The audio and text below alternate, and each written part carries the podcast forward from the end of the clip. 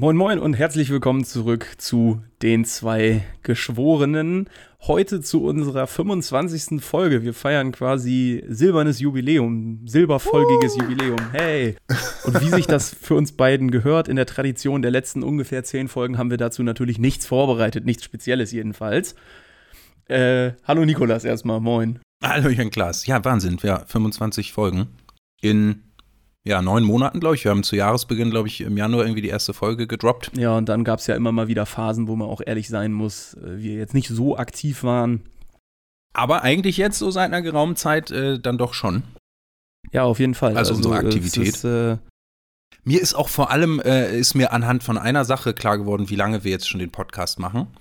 Äh, und zwar, wir reden ja heute über vor allem über Fantasy-Themen, über Herr der Ringe etc.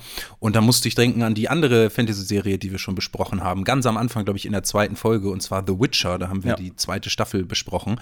Und mir ist irgendwie beim Spaziergang, als ich über äh, The Rings of Power und House of the Dragon nachdachte, ist mir so aufgefallen, ja, The Witcher, da kommt ja dann im Winter schon wieder die dritte Staffel. Also, wo ich wo ich so das so gefühlt habe ich die letzte Staffel gerade erst geguckt und mir gedacht, oh nee, jetzt muss ich ein Jahr warten und so und bald ist das schon wieder soweit. Also ist jetzt auch noch erst September, aber da habe ich so gedacht, Mann, wir machen schon ganz schön lange diesen Podcast. Freuen wir uns auch sehr drauf auf die kommende Staffel äh, The Witcher, denn äh, die letzte hat uns ja auch gut gefallen, wenngleich die Lore ein bisschen schwierig zu durchschauen war. Also äh, da hatten wir ja so ein bisschen, da sind wir ja hin und wieder mal so an unsere Grenzen gestoßen, was eigentlich das Verständnis dieses Universums angeht.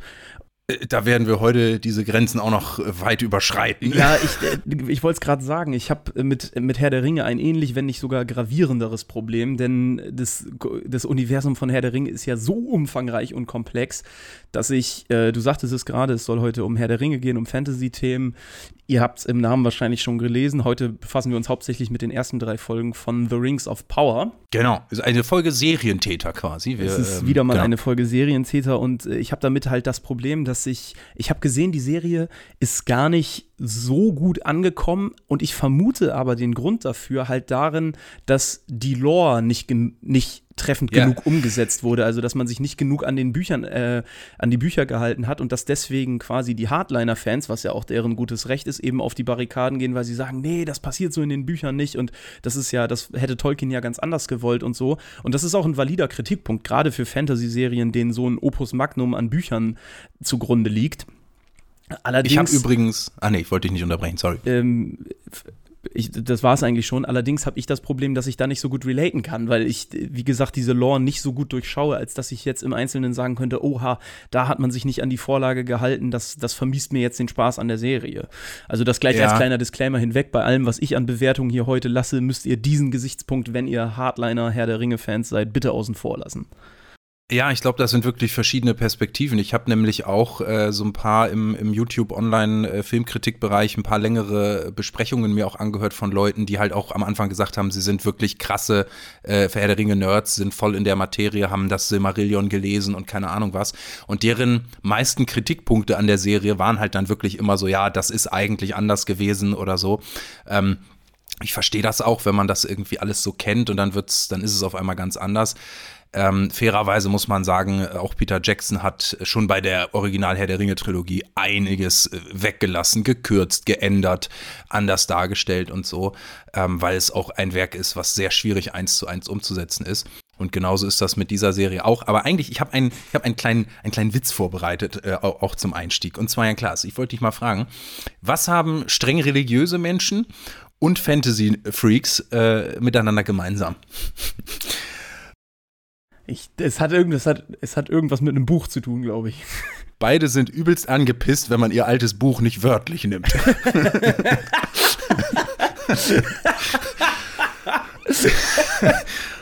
bin ich irgendwo in den, in den Tiefen des, äh, des Internets drauf gestoßen. Fand ich ganz gut, weil das, weil das wirklich so die, diese Stimmung so, ich eigentlich, von denen, die nicht tief in der Materie sind, habe ich äh, auch was auch meine Ansicht ist, vielerorts gehört, dass man eigentlich positiv überrascht ist, dass es doch gar, dass es gar nicht so kacke ist, so, sondern eigentlich ganz gut. Aber eben von der von der Fraktion der der Hardcore-Fans äh, ist da hier und da Entrüstung und Enttäuschung, dass irgendwas an der Lore verändert wurde. Der Witz ist auf jeden Fall gelungen. Ich hatte gerade irgendwas brannte mir gerade noch äh, auf der Zunge, was ich was ich dazu äh, noch sagen wollte, bevor du mit dem Witz um die Ecke kamst. Naja, wenn es wichtig ist, kommt es wieder. Aber äh, Stichwort, dass du das Ganze hier mit einem mit Witz so ein bisschen aufzulockern versuchst. Ich versuche so anlässlich zumindest unseres Jubiläums äh, ein kleines Gimmick aus den vergangenen Folgen noch wieder einzuführen hier in der heutigen Folge, was sich auch einige von euch äh, in privater Kommunikation mit uns gewünscht haben. Ich bin gespannt, was jetzt kommt. Bitte? Hast du wieder eine Quizfrage für mich? Genau, und zwar so, wie du die letzten beiden Quizfragen in den vergangenen beiden Folgen für mich auch vorbereitet hast, nämlich die, das Modell, dass ich dir Hinweise gebe und mhm. du ein, ein Film, ein Werk, ein Charakter erraten musst. Und da oh, wir ja gespannt. heute über The Rings of Power sprechen wollen, dreht sich diese Quizfrage um Herr der Ringe oder um, Ach, das, um die Herr der Ringe-Lore. Mhm. Und ich fange an mit dem ersten Hinweis, wenn du bereit bist. Ich bin bereit geboren, wie du das letzte Mal auch irgendwann mal sagtest. Wir suchen einen Charakter aus der Herr der Ringe-Lore. Ja. Also kein Gegenstand, kein, äh, kein Ort, kein, kein Ort, sondern wir suchen ja, einen Charakter. Eine Figur aus, aus, äh, aus dem Universum. Genau. Ja. Diese Figur lebt, zweiter Hinweis, über mehrere Zeitalter hinweg. Das gleich mal zur Einordnung. Wir mhm. wissen ja, dass es in der, in der Herr der Ringe gibt es die Tage vor den Zeitaltern, dann gibt es das erste, zweite, dritte und später auch das vierte Zeitalter. Ja. Und diese Figur. Das grenzt es aber noch nicht, noch nicht genug ein. Da habe ich jetzt, hab ich jetzt äh, viele, viele im Kopf, ja. Äh, der gesuchte Charakter, die gesuchte Figur, Hinweis Nummer drei, ist ja. Nachfolger eines Herrschers. Ja, ja, dann, äh, ja gut, das ist auch, das ist auch so allgemein formuliert. Ja, ich, hätte jetzt ich natürlich zu, eine Figur zu, die ersten, die ersten drei Hinweise äh, sind, sind fies, weil allgemein gehalten. Äh, Stichwort Zeitalter übrigens noch, äh, gleich mal zur Einordnung unserer, unseres heutigen Themas. Ähm, nur, dass ihr es schon mal gehört habt, die Rings of Power Serie spielt äh, gegen Ende des zweiten Zeitalters. Genau, ja, man weiß nicht genau irgendwie in welchem Jahr, es wird ja nicht mit Jahreszahlen so richtig um sich geworfen, aber auf jeden Fall im, im zweiten Zeitalter, ja. Und Herr der Ringe spielt quasi im dritten, am Ende des dritten Zeitalters. Genau, also gute 3000 Jahre später als äh, die Handlung von The Rings of Power. Genau, und, und mit, mit der Zerstörung äh, des einen Rings in die Rückkehr des Königs und dem, dem, der, dem Sieg über Sauron quasi, damit endet das dritte Zeitalter und das vierte beginnt. Genau.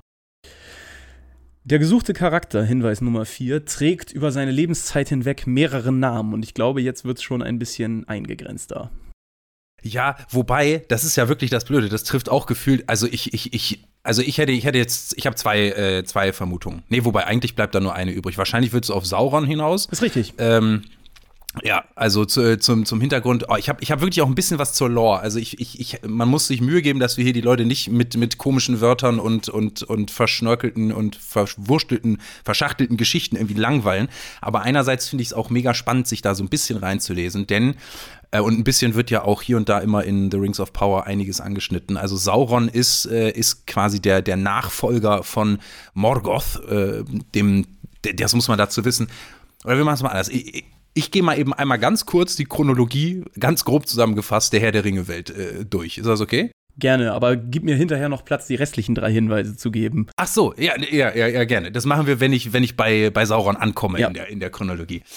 Also, es gibt wirklich äh, äh, tatsächlich äh, basiert das alles, hat sehr religiöse Züge. Also das Silmarillion, äh, ich habe es nicht komplett gelesen, aber vor allem so die ersten 30, 40 Seiten, das beginnt quasi wie, äh, wie eine Schöpfungsgeschichte in der Bibel. Also es gibt im Herr der Ringe-Universum einen Gott, der heißt Eru Yuvatar. Das ist äh, der eine, der Schöpfergott des Universums, der hat die Welt erschaffen und so weiter.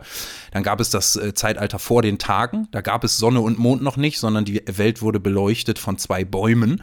Einer leuchtete am Tag, einer in der Nacht. Die sehen wir auch im Prolog äh, von The Rings of Power einmal kurz im, im Hintergrund.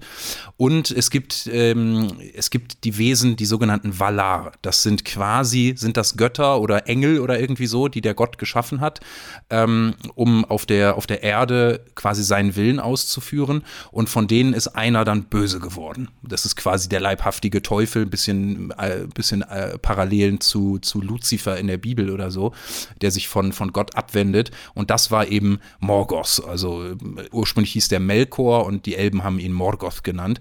Das war also der, der Urbösewicht der einfach äh, einen Hass auf Gott hatte und hat die Welt mit Krieg überzogen und hat auch vermutlich die Orks erschaffen. Das ist, ist nicht so ganz klar, wo die Orks herkommen, aber er hatte auf jeden Fall auf einmal eine Armee von Orks äh, und hat dann auch diese zwei, ähm, diese zwei Bäume, die die Welt beleuchteten, zerstört. Die haben auch übrigens Namen, die heißen Telperion und Laurelin.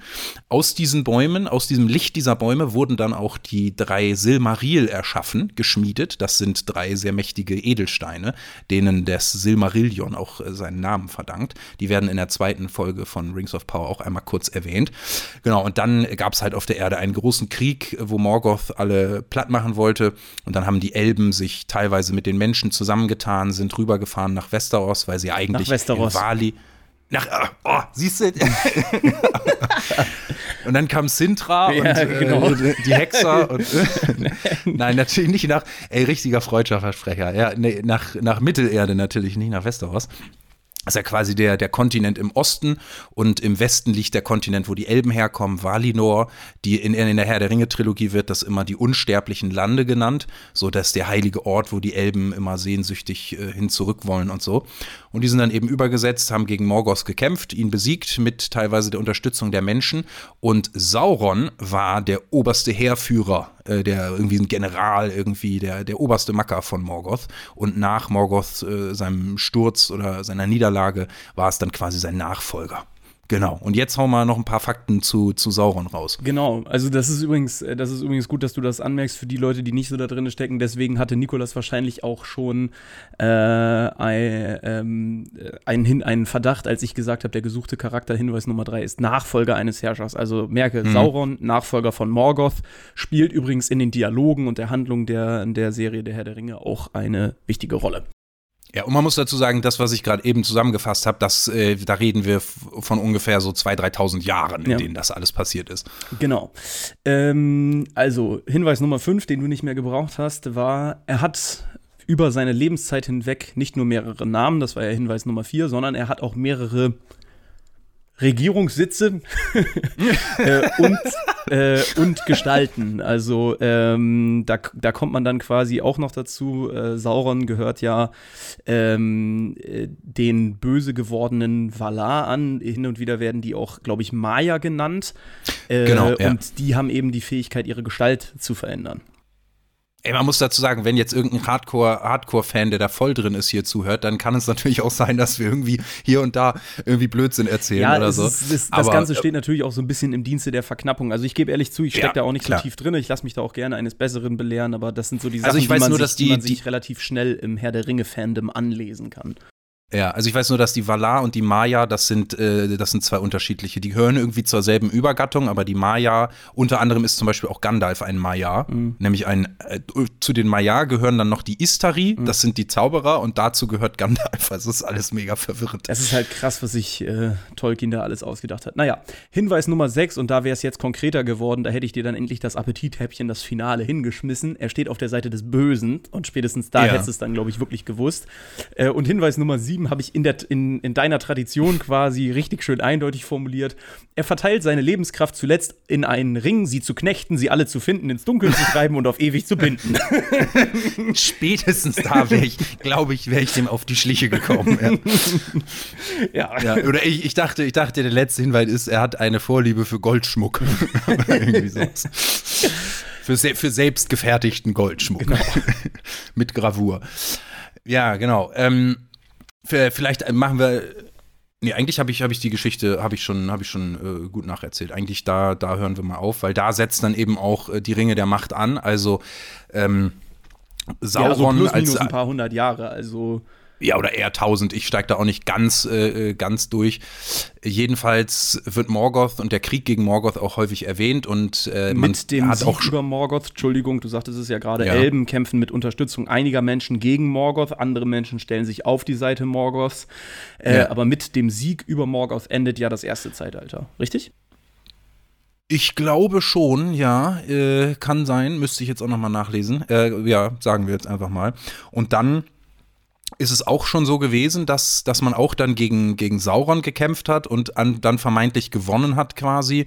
Und äh, äh, ja, man, es wird dann so ähnlich erzählt wie am Anfang auch in Herr der Ringe, wo die Leute einfach, weil auch so viel Zeit vergeht, dass sie irgendwann den Ring vergessen und was alles gewesen ist und so. Und so ähnlich ist es hier auch. Irgendwie geht man davon aus, dass Sauron nicht mehr da ist, dass er weg ist, gestorben ist, weil man ihn einfach seit Ewigkeiten nicht gesehen hat. Also da reden wir wirklich immer, immer von, von Jahrhunderten, wenn nicht äh, einem Jahrtausend 1000 oder ein bisschen mehr. Ähm, aber natürlich der, der Zuschauer, der Kenner, oder man muss kein großer Kenner sein, der weiß natürlich, nein, Sauron ist da draußen noch irgendwo, denn er wird ja wieder zurückkehren.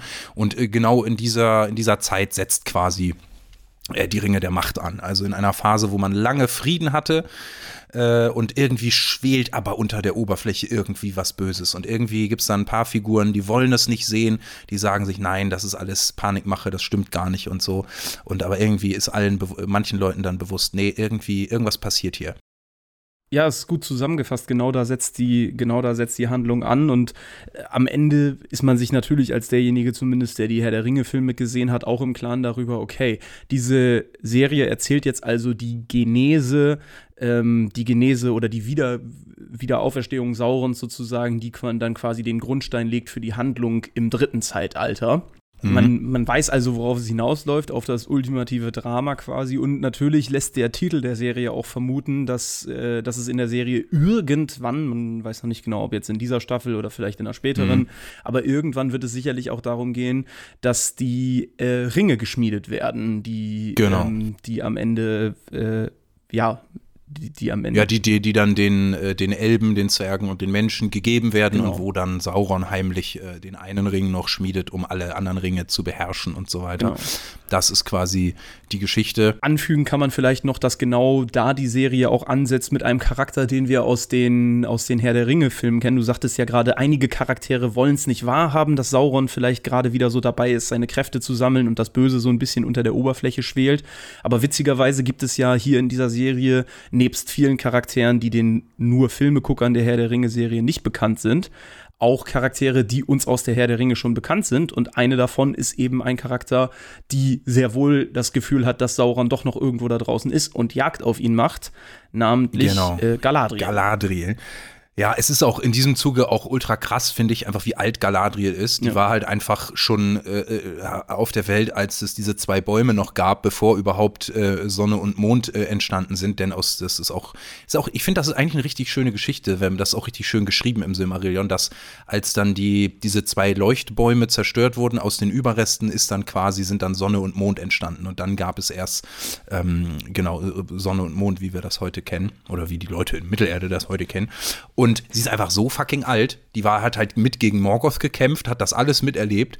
Und äh, ja, was auch teilweise lustig ist, weil sie halt auch viel älter ist als zum Beispiel Elrond, den wir auch sehen in seiner jungen Form äh, in, in Die Ringe der Macht. Und das macht es auch so ein bisschen komisch, weil sie häufig wird sie halt so ein bisschen betätschelt und irgendwie so behandelt, als wenn sie gar nicht so viel Ahnung hätte. Und ich denke mir die ganze Zeit, Junge, die ist einfach Jahrtausende älter als ihr. Ja. Hört doch mal auf die Frau. Ja, wobei ich mir da jetzt ehrlich gesagt gar nicht sicher bin, weil zumindest im Herr der Ringe-Fandom habe ich äh, gelesen, dass sie im zweiten Zeitalter geboren ist. Oder bin ich da jetzt gerade Nee, das, da bist du, glaube ich, auf dem, auf, dem, auf, dem falschen, auf dem falschen Pfad. Galadriel ist, äh, sieht man auch in dem, in dem Anfangsprolog, mit dem die erste Folge eröffnet, mit diesen Rückblenden.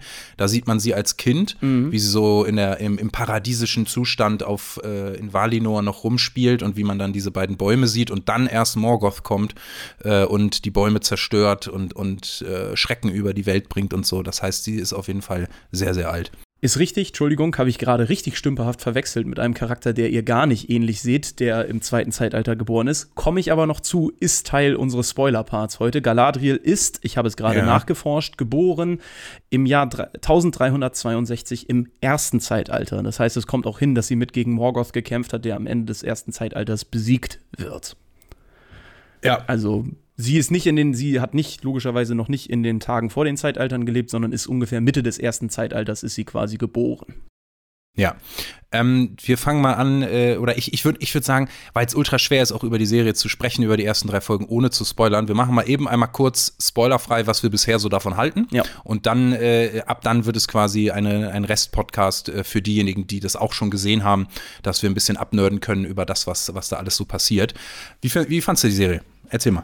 Ich bin etwas zwiegespalten. Also auf der einen Seite konnte ich mir wirklich nicht so ganz erklären, wie der IMDb-Score von 6,8 zustande gekommen ist, den die Serie aktuell hat gemutmaßt habe ich das, was ich eingangs schon gesagt habe, nämlich dass das eben daran liegt, dass es viele Abweichungen von der Original-Lore gibt und dass eben vor allen Dingen die Hardliner-Fans von der, ich sag jetzt mal, äh, buchgetreuen Inszenierung, die nicht stattgefunden hat, vielleicht ein bisschen enttäuscht waren. Ähm, ansonsten muss ich sagen, äh, zu den schauspielerischen Leistungen kann ich nicht viel sagen. Ich finde, die, die, die performen alle, die performen alle recht solide. Vor allen Dingen finde ich, wo ich sehr zwiegespalten bin, ist so ein bisschen die Inszenierung. Es gibt einige Szenen, wo du wirklich das Gefühl hast, ja geil, da sind sie jetzt rausgefahren, da haben wir, da haben wir irgendwie Originalschauplätze, aber es ist komischerweise ist es immer so, dass du im Vordergrund Sachen siehst, wo das, wo das Set richtig geil aufgebaut ist oder wo du kurz das mhm. Gefühl hast, sie sind jetzt an Originalschauplätzen. Und wenn du dann in den Hintergrund schaust, dann denkst du dir, fuck, was ist das hier wieder für ein CGI-Gemetzel? Also ich bin, ja. ich bin ganz, ganz zwiegespalten, was die Optik angeht. Und so ein Epos, so ein, so ein Abenteuer-Epos, wie das in Herr der Ringe der, äh, ja schon der Fall war und wie es auch hier wieder der Fall ist, äh, lebt natürlich davon, dass die Bilder gewaltig sind. Und sie sind gewaltig. Ja. Gerade in der jetzt gesehenen dritten Folge gab es wieder einige Szenen, die mich echt vom Hocker gehauen haben. Was auch, ja, daran, komplett, ja. was auch daran lag, dass ich die ersten beiden Folgen im Zug auf dem Laptop geschaut habe und jetzt die dritte Folge gerade eben schön auf der Riesenglotze.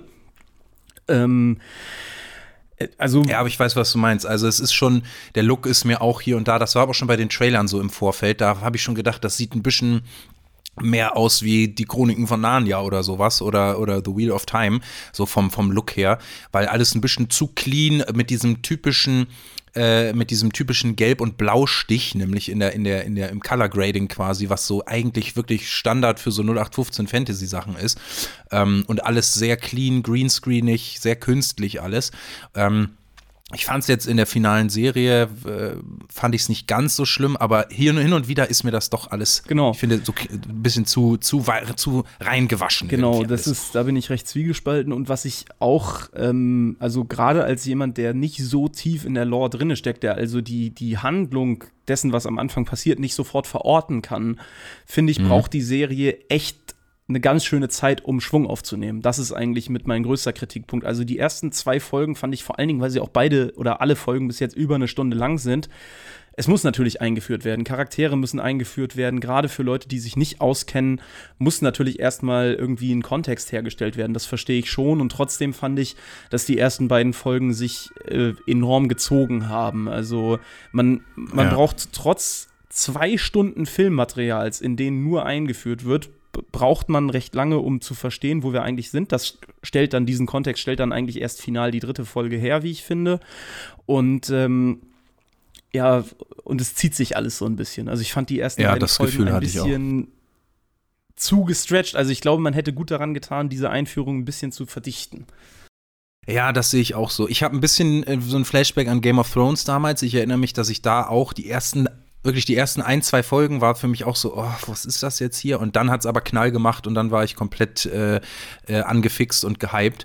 Ähm, aber das ging mir jetzt in den ersten zwei Folgen auch so. Das war alles, weil auch die Figuren, ich fand die Figuren ehrlich gesagt am Anfang alle ein bisschen langweilig, irgendwie ein bisschen austauschbar. Also es ist, wir folgen quasi mehreren, äh, mehrere, mehreren Figuren, einmal einem, einem Elb, der, der irgendwie in den Südlanden äh, da als, als, als Soldat stationiert ist, da ein bisschen rumdoktert und sich aber schon mit Menschen angefreundet hat und, äh, und was auch kritisch beäugt wird, dass er quasi auch da so ein bisschen am, am, am Anbändeln ist mit einem, mit einer Frau halt von aus der, aus der Menschenstadt und so. Gleichzeitig haben wir einen Hobbit, äh, den wir begleiten, beziehungsweise sie heißen da noch nicht Hobbits, sondern irgendwie Haarfüße, Haarfüße oder so. Mhm.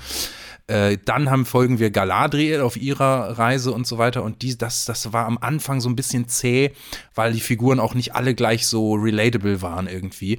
Ähm, aber ich finde, zumindest habe ich jetzt bei Folge 3 das Gefühl, dass das alles ein bisschen Fahrt ja. aufnimmt und in die richtige voll, Richtung geht. Voll, also genau das gleiche Gefühl. Ich habe wirklich, heute, als ich davor saß, habe ich gedacht, so geil, jetzt kommt hier mal ein bisschen Leben in die Bude. Genau, ja. Ich finde ein paar einzelne Figuren immer noch irgendwie, na, ich will nicht sagen langweilig, aber nicht, nicht ganz so geil irgendwie, weil, ganz ehrlich, bei, bei Herr der Ringe, nicht? Wenn ich, wenn du, wenn ich, wenn du das erste Mal Herr der Ringe die Gefährten guckst, selbst wenn du keinen Plan von der Welt hast, du bist am, nach dem Film bist du in der Lage, mir alle Hauptfiguren aufzuzählen. So, weil die, du, die Gefährten kriegst du, auch jemand, der von Fantasy keine Ahnung hat, äh, du kennst Boromir und Gimli und Legolas und Gandalf und Frodo und Sam und so, weil die alle, weil das so unique Charaktere sind irgendwie. Und ich hatte jetzt äh, nach Folge zwei echt Schwierigkeiten, dir die Namen der Hauptfiguren zu nennen. Und ehrlich gesagt, die Namen fallen mir immer noch schwer nach Folge 3, weil die auch irgendwie alle so komische Namen haben. Also ich muss sagen, ich, ich kenne sie aber auch nur, weil ich in Vorbereitung für diese Folge doch, wie gesagt, recht viel ja. im, im Herr der Ringe Wiki äh, auf Fandom. Gute Seite übrigens, wenn ihr so Fantasy-Sachen nachlesen wollt. Äh, wirklich, da bin ich Stunden ja. rundrum gesurft, weil es auch notwendig war für mich. Aber ich, ich kann sie ja. mittlerweile alle benennen. Aber vielleicht liegt auch das an Folge 3. Also ja, an dieser Stelle äh, sei kurz einmal, einmal gesagt, also wir sind jetzt bei Folge 3 und es werden insgesamt in der ersten Staffel wird es acht Folgen geben. Deswegen bin ich guter Dinge, dass das jetzt in den, in den restlichen fünf Folgen ein bisschen mit der, mit dem, mit dem gesteigerten Tempo weitermacht und dass es dann äh, echt, echt spannend, äh, spannend wird und cool gemacht ist weil insgesamt muss ich wirklich sagen, ich war positiv überrascht. Ich war am Anfang sehr skeptisch, eben wegen dem Look in den Trailern, wegen der Angst äh, ja, vor Amazon. Man muss echt sagen, also finde ich auf der Spielfläche der, der Eigenproduktion hat Amazon jetzt noch keine Riesenbretter rausgehauen, wo man sagt, ey, die wissen auf jeden Fall, was sie tun. Ich war äh, so diese Grundskepsis, die vorherrschte, die war auch bei mir vertreten. Ähm, und ich hatte so ein bisschen, ein bisschen auch Angst, äh, sag ich mal, also ein Hauptkritikpunkt oder was aus einer gewissen Ecke der Serie sehr viel vorgeworfen wird, was auch übrigens diese schlechte IMDb-Bewertung äh, hervorgerufen hat. Äh, da, wenn man das im Moment, wenn man Ringe der Macht googelt, sieht man sehr viele, sehr viele Newsartikel darüber, dass es sogenanntes Review-Bombing gab. Also weil sehr viele Leute, die einen Hass auf die Serie haben, sich zusammengetan haben im Internetforen, um die Serie ganz schlecht zu bewerten.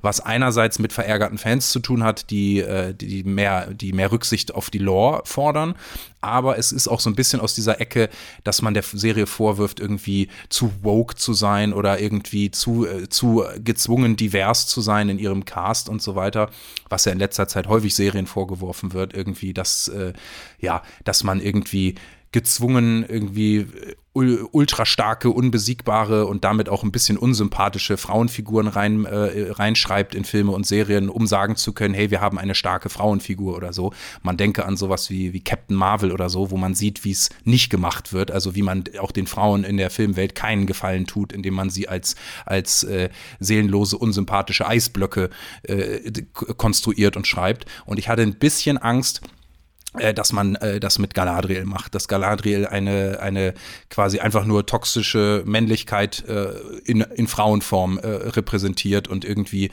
so ein bisschen She-Hulk, Captain Marvel-mäßig einfach eine unsympathisch angelegte Figur ist. Aber da war ich sehr beruhigt in den ersten ein, zwei Folgen äh, oder drei jetzt, weil ich sie echt gut gemacht finde und sie ist auch relatable, man versteht ihre Motivation und das waren so ein bisschen die Punkte, wo ich am Anfang Angst hatte, dass sie das irgendwie dass das ein bisschen äh, daneben, daneben gehen könnte. Und auch bei der Musik war ich ehrlich gesagt auch skeptisch, weil in den Trailern haben die, finde ich, ganz komische Wahl getroffen, äh, Wahlen getroffen, was die Musikauswahl angeht. Der letzte Trailer, der hatte so eine, wirklich so eine Chart-Pop-Musik irgendwie, so einen modernen Song im Hintergrund, wo ich mir so dachte, das passt ja nun so gar nicht zu Herr der Ringe.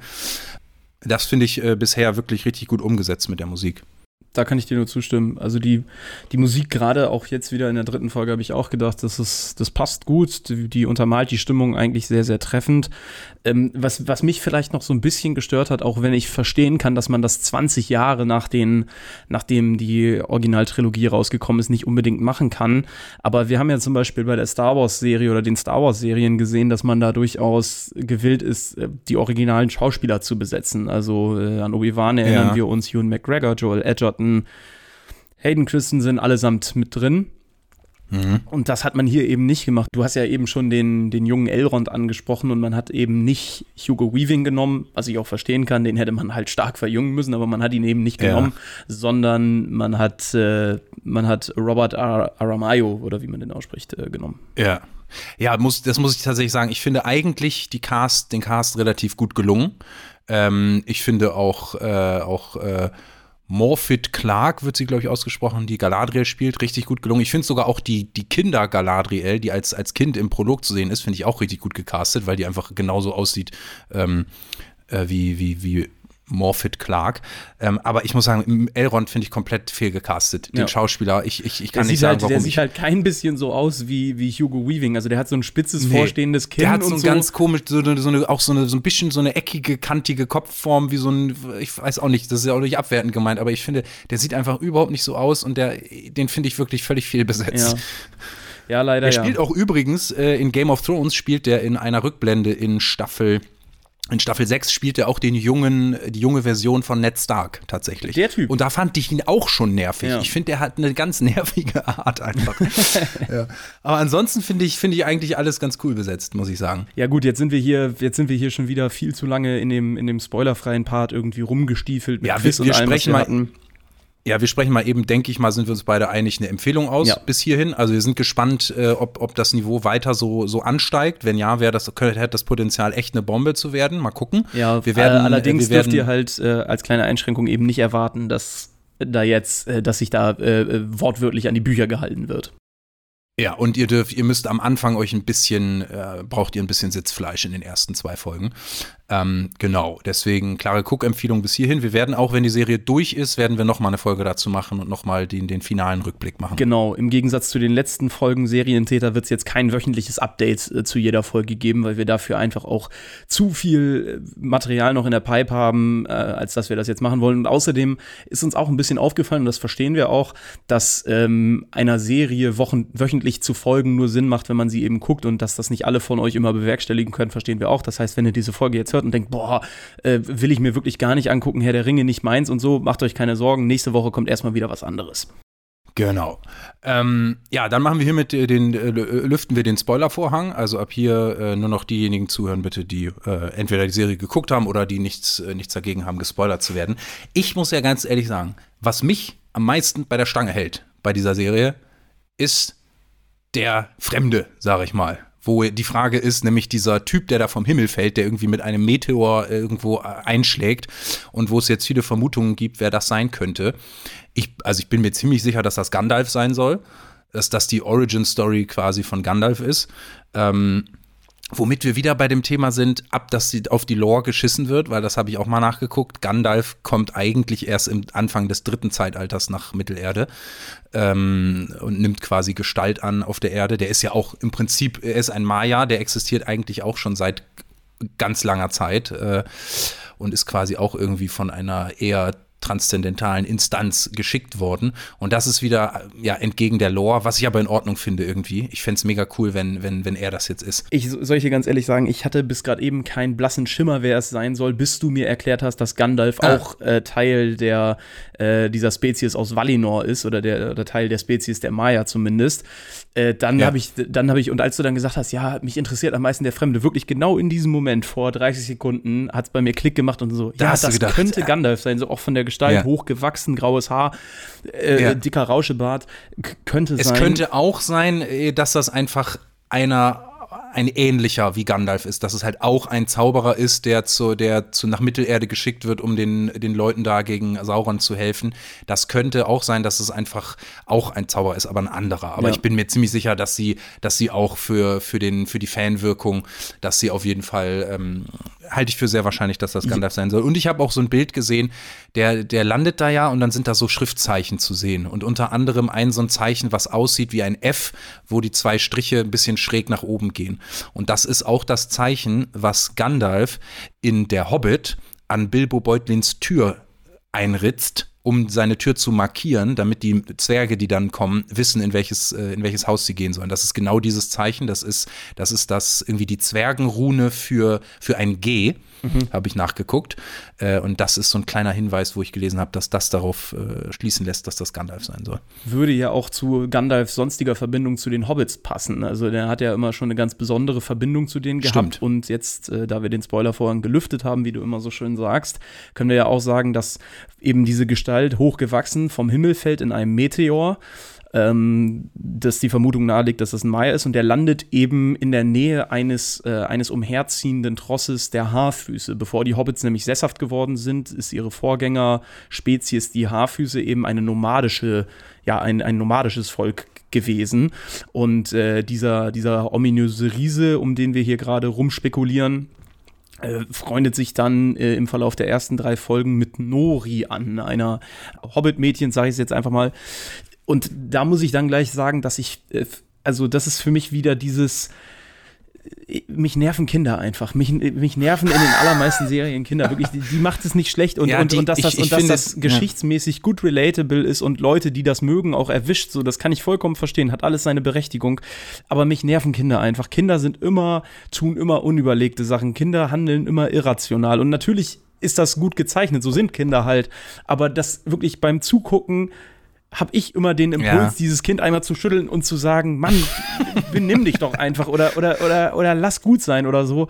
Ist, äh, ich wäre kein guter Vater. Ja. oh, ja ähm, haben wir das auch rausgefunden, ja. ja. ich, ich hatte ja ein ähnliches Problem schon mit Leia, die ja noch viel jünger ist in der Obi-Wan Kenobi-Serie, aber es ist wirklich das, also mir gehen auch die Sequenzen mit den Hobbits immer auf den Sack. Also vielleicht bin ich da auch zu, ich bin zu ungeduldig, weißt du, aber mich, ja. Was mich an Herr der Ringe so reizt, sind eben diese Abenteuer-Epen. So in der ersten Folge zum Beispiel sehen wir auch Galadriel, wie sie einen kleinen Zug Elben anführt und die dann äh, ganz weit oben in den Nord landen, in so einer eisigen Festung.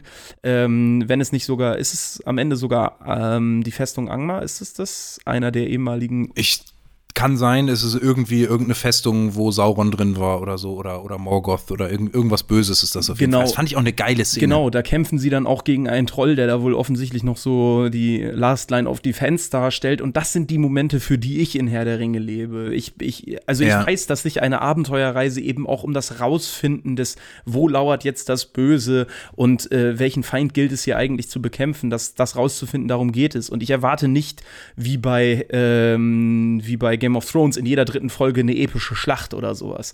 Aber ja. irgendwie finde ich die dann immer, wenn so Kinder und gerade Hobbits dann auch noch, also die eh so ein friedliebendes und unbedarftes Volk irgendwie sind, das, das, das, das ist so richtig antiklimaktisch. So im einen Moment ist alles eisig und düster und spannend und dann wird gekämpft und im nächsten Moment tanzen die dann da mit so dusseligen Grasbüscheln auf dem Kopf äh, um, um, um ja. gegrilltes Kanickel. Äh, ja, weiß ich nicht, ey. Verstehe ich ehrlich gesagt, ja. Das sind auch die Abschnitte, die mir am wenigsten gefallen oder bei denen mich dann, wie gesagt, nur, nur der vermutliche äh, Gandalf, Ankömmling, ähm, bei der Stange hält. Aber es ist schon dieses, hast du was Albernhaftes, so was Kindliches, als so ein bisschen so, als hätte man das auch deswegen reingeschrieben, um halt genau diese Zielgruppe äh, auch da irgendwie abzuholen. Verstehe ich schon. Wobei ja. ich natürlich auch, also ich gebe ganz ehrlich zu, dass das vielleicht auch einfach ein Problem ist, was ich mit der Lore habe. Weil man ja fairerweise auch sagen muss, Tolkien hat diese Hobbits ja als mehr oder weniger friedliebendes, verspieltes, spaßiges Volk nun mal auch so in seine Bücher reingeschrieben. Also die, ja. die komplett wegzulassen geht halt auch nicht. Also man, man muss sie dann auch irgendwo ja. reinbringen und man muss sie auch irgendwie so darstellen, wie sie dann eben sind. Aber sie sind halt, sie sind halt ein sehr andere Wörter als verspielt, kindlich, unbedarft fallen mir dafür nicht ein, aber sie sind eben auf dieser Seite ein sehr starker Gegenpol zu dem, was sonst so passiert. Ja, ich kann mir vorstellen, dass das auch manchen gefällt, weil das äh, Gegenpol ist ein gutes Wort, weil das so ein bisschen, bisschen der Ruhepol ist inmitten der, der, der, des restlichen Chaoses oder der, der Action, dass man dann immer kurz zur Ruhe kommen kann bei den Sequenzen. Aber ich, ich sehe das auch eher wie du. Also das sind jetzt nicht die packendsten, ähm, packendsten Abschnitte. Ähm, und aber wo du sagtest, wie die da hüpfend und singend um irgendwelche Kanickel rumspringen, jetzt in der dritten Folge heute gibt es diese eine Szene, wo die, die, die sind ja, die ziehen dann weiter und so und Nori versucht äh, den, den, den, äh, den Fremden, nennen wir ihn jetzt einfach mal, irgendwie mitzuschmuggeln oder so und da will den aber erstmal noch verstecken und so. Und dann wird allen Ernstes, das fand ich ein bisschen plump, sie wird ja so dargestellt, nicht, dass sie aus den, aus den festgezurrten Faden, äh, die ihre Gemeinschaft ihr vorgibt, möchte sie ausbrechen. Sie hat das Gefühl, dass da mehr ist, dass man mehr entdecken kann und dass sie Lust auf Abenteuer hat und bei ihren, äh, bei ihrer Gemeinde, bei ihrem Dorf da, da ist alles so langweilig und alle sind nur darauf bedacht, Sicherheit, Hauptsache wir überleben und so. Und sie hat irgendwie Hunger nach mehr. Und das hat man äh, in dieser Folge richtig plump äh, dargestellt, indem die da so lang hüpfen in so einem Zug, alle äh, schnurstracks hintereinander und sie singen allen Ernstes ein Lied mit, mit dem Text irgendwie, keiner verlässt den Pfad, niemand geht allein. Das singen die da wirklich zehnmal nacheinander und das, das, war, das war auch so ein, so ein Cringe-Moment. Da habe ich mir so gedacht, ja Leute, also noch, man kann auch ein bisschen subtiler darstellen, dass sie da alle sehr kollektivistisch unterwegs sind und nicht individualistisch und so. Und das mit so, mit einem kindischen Lied, was die da gesungen haben, da saß ich wirklich. Hm, weiß ich nicht, Digga. Weiß ich nicht, muss das? Den, den Grundsatz hatten wir ja schon öfter und einer der wichtigsten im, im Filmemacher-Business, nicht Show, don't tell. Also natürlich showt man auch, aber man, also man bindet ja, dem Zuschauer wirklich auch wortwörtlich halt aufs Auge. Ah, für den letzten, der es jetzt noch nicht begriffen hat, das ist ein Volk, was, was, was eher ein, was eher quasi Fluchttiere sind, die eben ja. eher quasi den Gefahren aus dem Weg gehen und so. Und für alle, die es in der dritten Folge immer noch nicht begriffen haben, hier, wir haben euch das nochmal eben kurz in zwei Liedzeilen gepackt. Ja, also man könnte sagen, Show, don't sing. Ja, genau. wäre, wäre hier die neue, die neue Regel.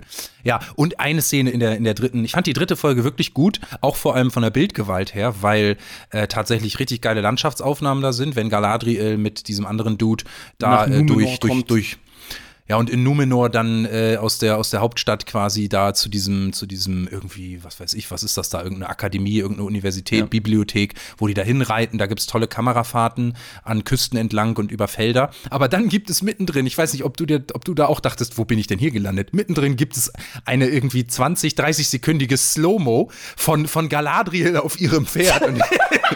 ich, und ich, wirklich, ich, ich habe genau gewusst, dass das kommt. Das hatte ich auch auf dem Zettel. Wirklich. Also, du, also auch wieder so. Ich dachte, ich bin bei Bibi und Tina gelandet. Ja, wirklich. Also, also so, so, also irgendwie auch wieder kann man kritisieren, weil Look zu clean.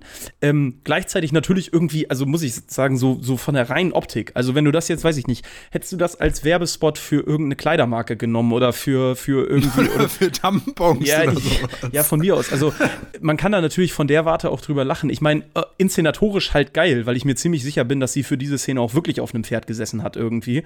Ähm, ja, das sieht schon cool aus, aber, aber, das, aber haben, das ist so, halt so, also es ist wirklich so, okay, wir, ähm, sie ist eine Elbe, sie wird in Numenor, dem westlichsten Königreich der Menschen, ähm, das ist ein Inselkönigreich, was quasi in, mitten im Meer zwischen äh, Valinor und Mittelerde liegt, nur um das kurz einzuordnen. Dort wird sie eben hingebracht, weil sie ähm, eigentlich schiffbrüchig ist. Genau, sie, sie ist schiffbrüchig, Müssen wir ja nicht weiter ins Detail gehen. Wenn ihr hier angekommen seid, habt ihr das eh gesehen. Ähm, so, und dann geht es aber halt darum, dass sie in Numenor nicht so richtig willkommen ist und es einen Menschen auf Numenor gibt, der aber trotzdem noch die uralte Verbindung, die die Numenor zu den Elben hatten, die haben gemeinsam gegen Morgoth gekämpft, eben diese Tradition lebt und die weiter ehrt und so und sie dann quasi zu dem Außenposten dieser von dir beschriebenen Bibliothek hinbringt. Das alles steht in einem gewissen Spannungsbogen. Man, man weiß, Galadriel hat eine Quest, man weiß, Galadriel ist weiterhin auf der Suche nach Sauron und das ist ist jetzt irgendwie wichtig, dass die da hinkommen. Und dann wird in diesen Spannungsbogen eben wie so ein Keil genau diese Szene, diese, diese dusselige Slow-Mo halt reingetrieben. Ja, die passt wirklich überhaupt nicht in diese Szene. Das sind halt so weitläufige Landschaftsaufnahmen und man sieht die da langreiten und dann mittendrin einfach für 30 Sekunden eine Nahaufnahme von ihrem wehenden Kleid auf dem Pferd ja, und sie, oder von wie dem sie, wie sie wie so ein wie so wirklich also wirklich wie so ein wie so ein wie so ein Werbetestimonial da bis über ja. beide Ohren grinst, um jetzt dem Zuschauer äh, zu suggerieren, ah, jetzt äh, fühlt sie sich endlich angekommen und jetzt darf sie wieder reiten und muss nicht auf dem Schiff sitzen und so und ah. Ja, also das fand ich wirklich höchst albern. Ich weiß nicht, ob das ihre Bewerbung irgendwie als, als äh, Instagram-Model äh, werden sollte oder so. Das war das hätte sie einfach rausschneiden sollen. Ich weiß nicht, wer das da reinge, reingeschnitten hat. Ansonsten fand ich das sehr schön, die Szene ja. mit, den, mit den weitläufigen Aufnahmen. Ja. ja, genau. Und eigentlich, was ja das, das Spannendste ist, was am Ende der dritten Folge passiert ist, wo ich jetzt, das war, das, deswegen meine ich, die dritte Folge war jetzt echt so ein Turning Point, wo ich jetzt, wo ich jetzt, jetzt bin ich richtig hungrig. Und zwar ganz am Ende scheint es ja so zu sein, dass wir hier bald Sauron zu Gesicht bekommen werden. Dazu nochmal eben eine kleine Einführung in die Lore für alle, die es vielleicht, die dem vielleicht nicht so folgen konnten. Nikolas hatte eingangs erwähnt, einer der Nebencharaktere, den wir sehen, ist ein Elb, der irgendwie in den Südlanden über die Menschen herrscht. Oder herrscht, nicht herrscht, sondern wacht. Ein Elb namens ja. Arondir der ist kein, das ist kein Hochelb, also nicht von derselben Sorte sozusagen wie Galadriel, sondern ein Waldelb. Und die wiederum sind von den Hochelben quasi so als Wachposten äh, in den Südlanden stationiert worden. Warum? Weil die Menschen in den Südlanden äh, im Gegensatz zu den Menschen auf Numenor auf Seiten Morgoths gekämpft haben.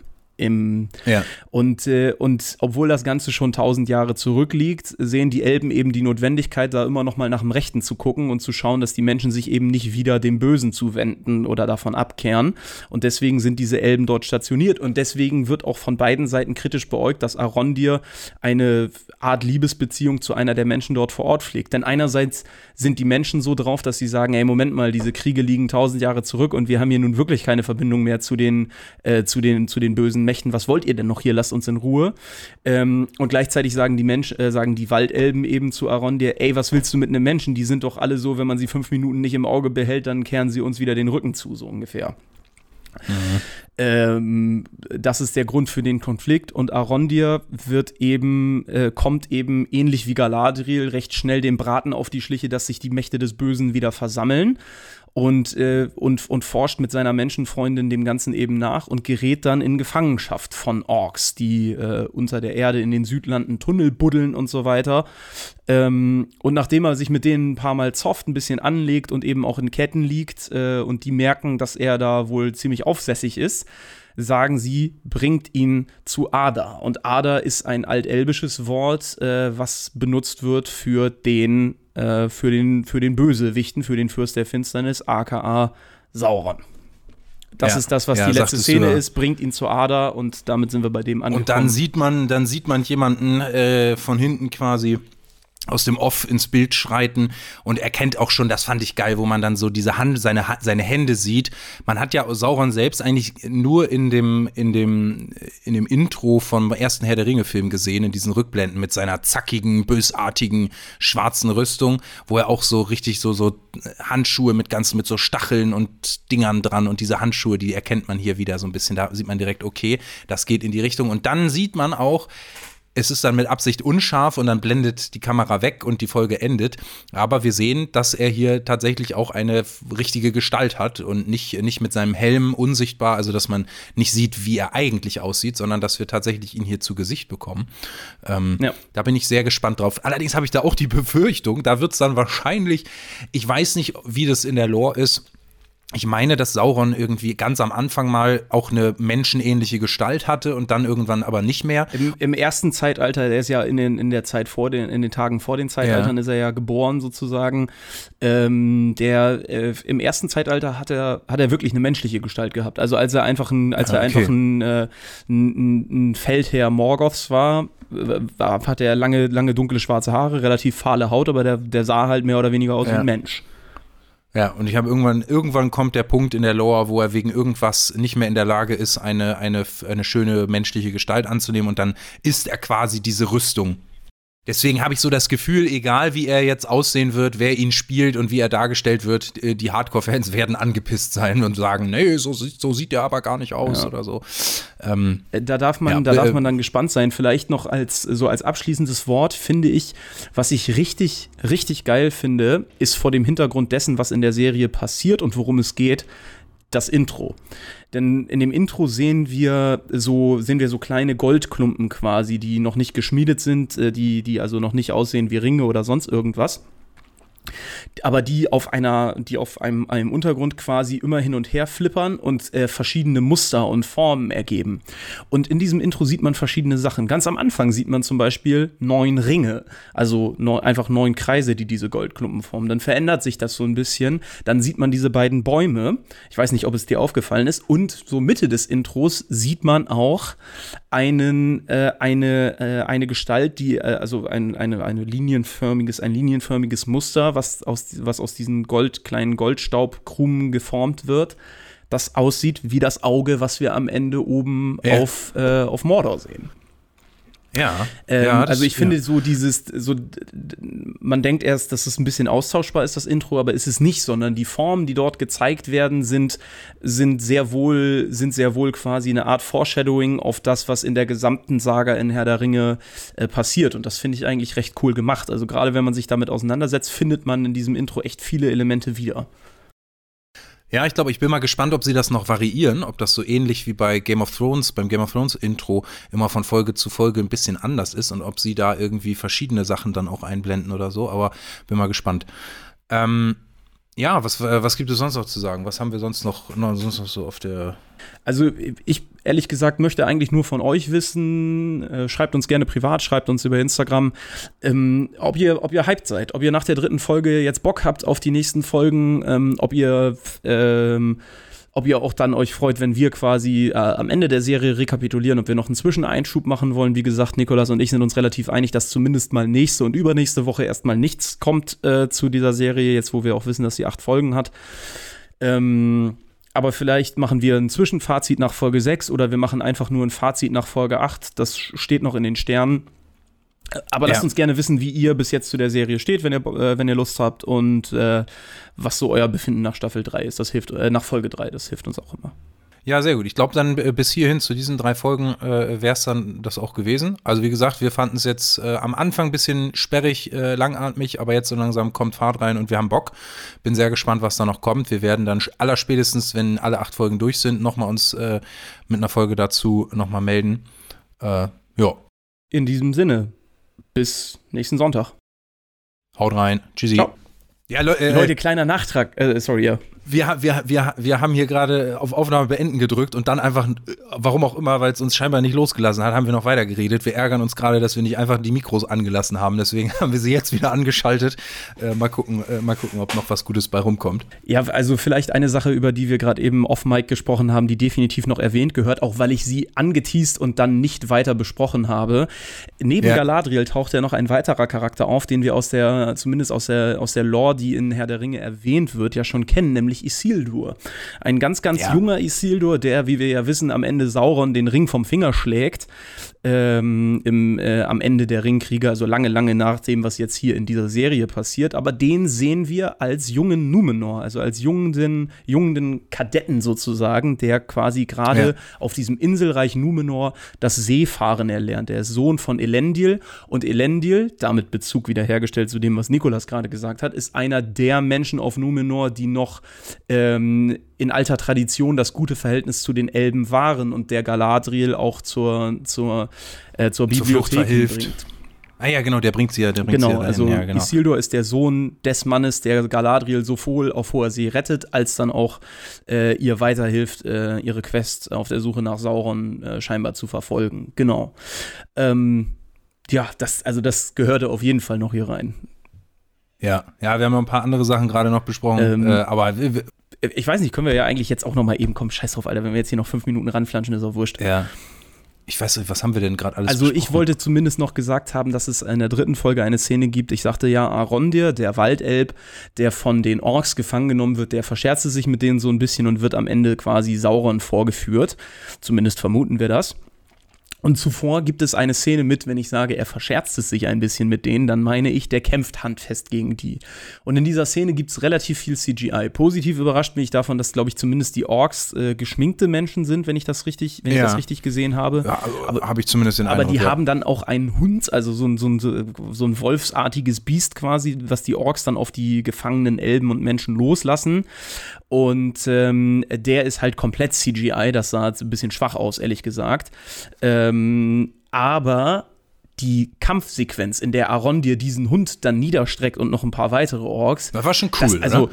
die Slow-Mos, der springt dann da durch die Gegend und kämpft dann mit der Kette, an die er selber gebunden ist, quasi gegen die Orks, die alle schwer bewaffnet Ja. sind und so.